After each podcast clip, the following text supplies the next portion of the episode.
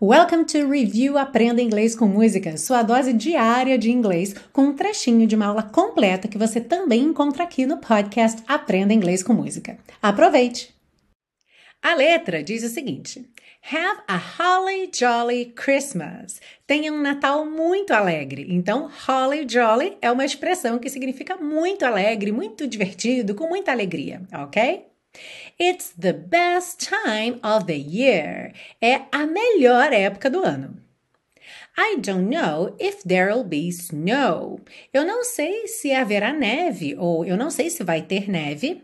But have a cup of cheer. Mas tome uma xícara de alegria, de empolgação. Aqui claramente brincando com o som das palavras, porque a gente costuma ouvir a cup of tea T-E-A-T-E-A, que significa chá, certo? Então é muito comum dizer have a cup of tea, tome uma xícara de chá. E aqui brincando, então, have a cup of cheer, ok? Que é essa alegria, esse entusiasmo, alright?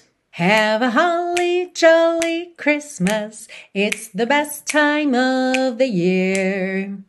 I don't know if there'll be snow, but have a cup of cheer. Have a holly jolly Christmas. Ah, e se você busca um curso de inglês passo a passo com a minha orientação, conheça o Intensivo de Inglês da Teacher Milena, meu curso de inglês que te oferece 30 dias de garantia incondicional. Saiba mais em www.intensivo.teachermilena.com.